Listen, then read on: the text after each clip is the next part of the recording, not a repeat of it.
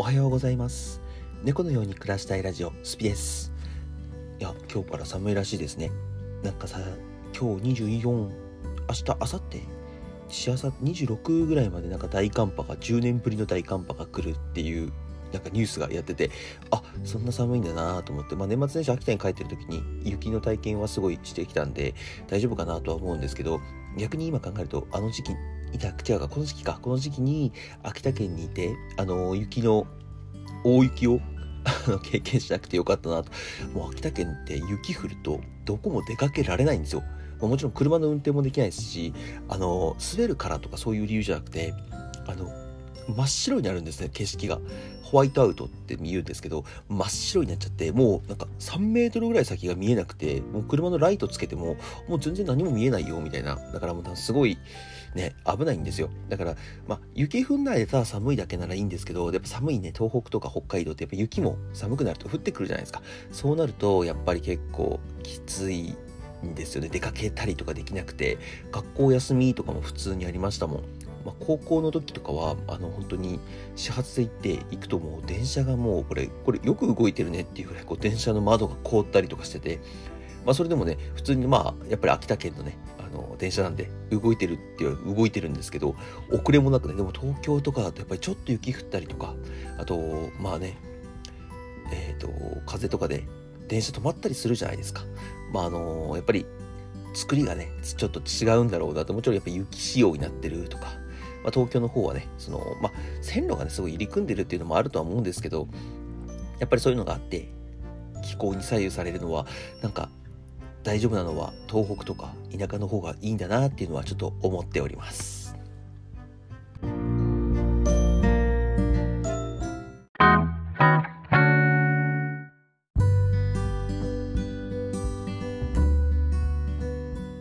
そんな10年ぶりのね、大寒波なんですけど、10年前って何してたかなってちょっとニュース見ながら思ってて、今日ちょっと時間の使い方と、その10年の、10年前のっと、僕のことをちょっとお話しさせてもらおうかなって思ってるんですけど、10年前ってなると、僕ちょうど20、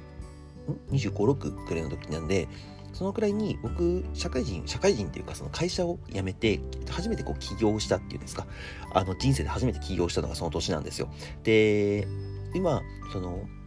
僕はね、普通に会社員ではなくて、その自分の作った会社で、あのやってますけど、その当時は結構珍しくて起業するってなるのが、今だとね、割とね、SNS とかがすごい普及してるんで、皆さん、あの、自由にね、個人フリーランスとかって言うとめちゃくちゃいいですし、まあ、昔なんか起業家っていうと、失業者みたいな、そんな印象があったんですよ。僕も、もう正直ね、僕も正直あの失業者みたいなイメージだったんですけど、まあ、僕もね、失業とまでは言わなかったんですけど、実はあの、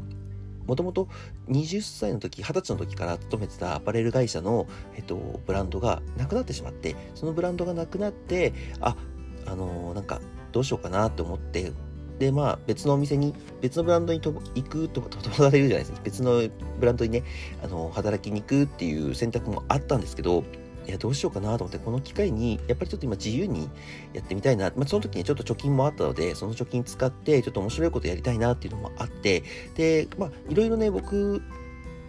あちこちね、クラブとかそういうのも昔ちょっと流行ってたので、あのー、コミュニティとかもすごい、まあ今、あの頃はコミュニティと言わなかったそれこそ Facebook、Facebook の中で、あのー、サークル作りみたいなのがすごい流行ってて、その時に参加してた人もいっぱいいたので、割といけるかなと思って、起業したんですよ。なんで、その時はね、あのー、当時起業して、で、その友達を呼んで、まあ、買ってもらうわ、買ってもらわないは別として、まあ、あの、お客さんがね、入ってるようなお店っていう、まあ、あの、アパレルのお店を作って、すごい、まあ、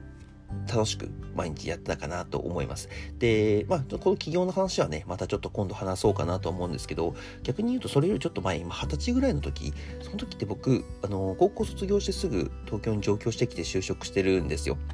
で、その就職した時に、あの、まあ、状況物語っていうタイトルで話した時と同じようにホテルマンで働いてたんですね。で、働いてて、なんかもう本当に半年、半年持ったのかな ?5 ヶ月とか4ヶ月ぐらいで辞めちゃって、で、その後そのアパレルの会社に入って、あの、高校のね、先輩のつてで入れて、入ることができて、入って、で、ずっと続けてたんですけど、なんかやっぱり、あの、その頃はね、なんか会社を辞めたくても辞められない。辞めたくても、まあ一回辞めてるんですけど、やめてるんですけど、あの辞めたくても辞められないっていうのが普通だったんですね。なんか会社辞めること自体がなんかもう悪みたいな感じだったんです。で、僕、その会社を辞めた時に、その、やっぱり、ま、その、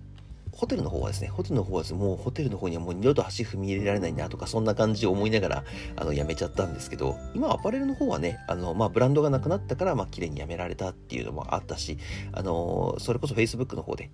それこそ SNS っていうのがすごい流行ってきてた時だったんで、まあそんなにやめても、まあちょっと変な目で見られるくらいで済んでたんですね。で、まあこれ時間の使い方なんですけど、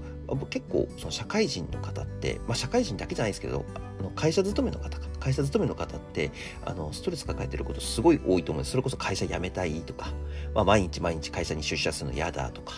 あとなんだろう、あの、まあ、人によってはね、上司が嫌だとか、あの人と人間付き合いが嫌だとかっていっぱいあると思うんですね。で、やっぱり入社した時の頃ってすごい楽しいですし、なんか仕事を覚えていくっていうのはすごい大変なんですけど、あのそれがね、やっぱり面白かったりとか、それに対して悩んだりとかするのが普通に当たり前で、で、それがやっぱりなあなあになってくると、まあ、あの頃楽しかったなとか、あの頃は苦労したなとかって思って、僕、その、アパレルの頃は結構楽しく仕事させてもらってて、まあもちろんね辛いこともあったし、今話せば辛いことっていっぱいあるんですけど、なんかたまにいるじゃないですか、飲み会とかに行くと、いや、あの頃本当俺苦労したんだよ、みたいな感じの話をする人。でもそれって、あのー、苦労したことを、あのー、お酒の場とかで話す人って、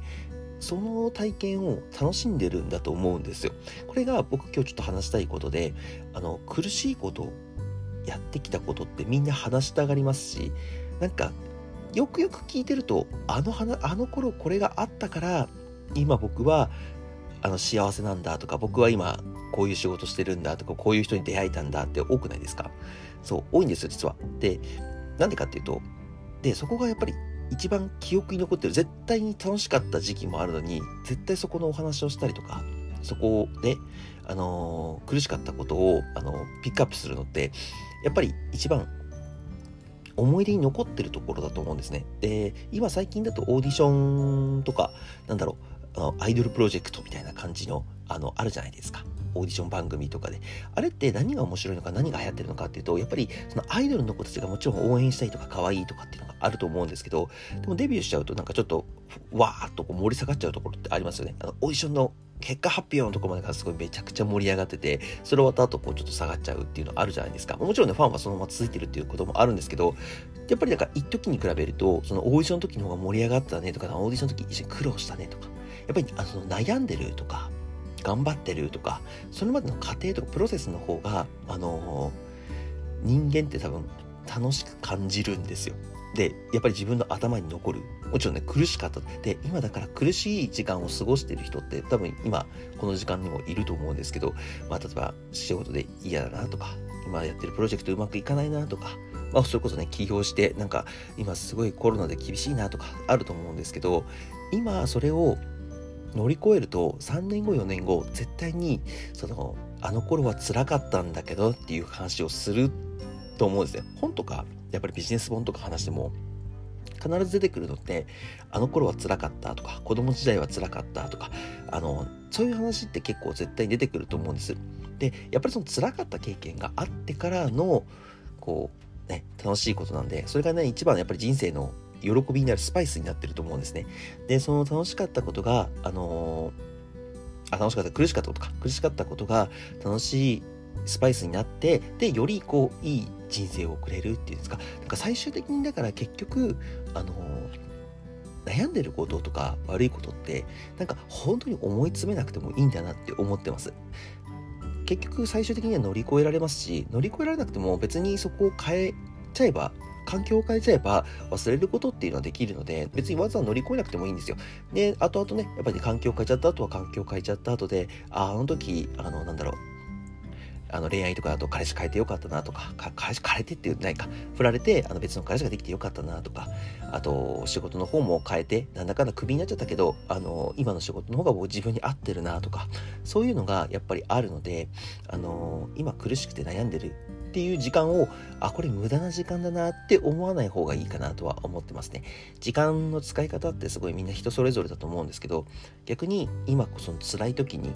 あただ辛いだけだって言ってもう人生終わりだみたいな感じで思っちゃう思っちゃうんですよ。僕も思うこと結構あったのであのな人には言えないんですけどあのやっぱりねそういうメンタルの弱いところって絶対あると思うんですけど終わっちゃったダメだったってなってそこであの、まあ、切り替えっていうのが大事だと思ってますのでそこで切り替えた後には必ず明るい未来がありますしやっぱりその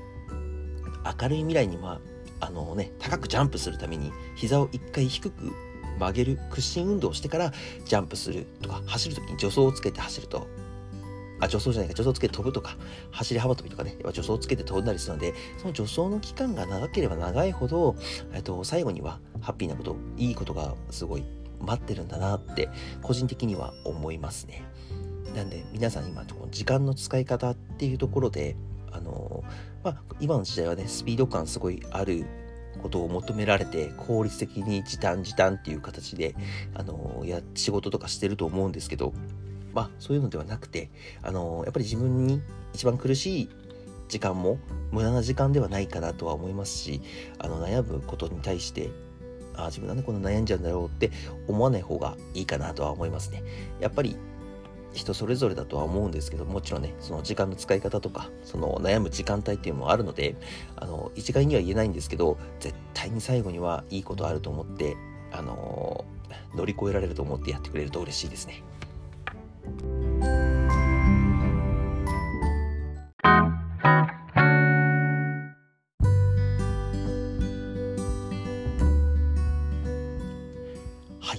ことで今日は、えっと、時間の使い方というところの、えっと、悩んでる時間っていうところをちょっとお話しさせてもらったんです。なんで今悩んでる方、あの、これ聞いて皆さん、あの、なんでしょう。まあ、悩んでる時間は無駄だって思うかもしれないですけど、絶対そんなことはないので、悩んでることこそ、あの、人生をね、楽しくするためのスパイスだと思って、あの、悩みまくって、で、まあ、悩みすぎるのも良くないんですけどね、悩みすぎるのも良くないんですけど、最終的には、あの、なんでしょういいことあの時はこれで良かったんだなって思えるようになると思いますのでもしねあの本当に悩み悩まくって僕、まあ、今配信とかもと、YouTube とか TikTok でやってるんですけど、逆に全然僕の配信なんてね、あの、そんないっぱいコメントあるわけじゃないんで、あの、悩み相談とかでも全然テキストチャットで、あの、言える範囲によければ全然いいので、してくれてもいいですし、まあ、今後ね、コミュニティとかも作っていこうと思うんで、そこで相談してくれても全然いいので、あのよかったら、あの、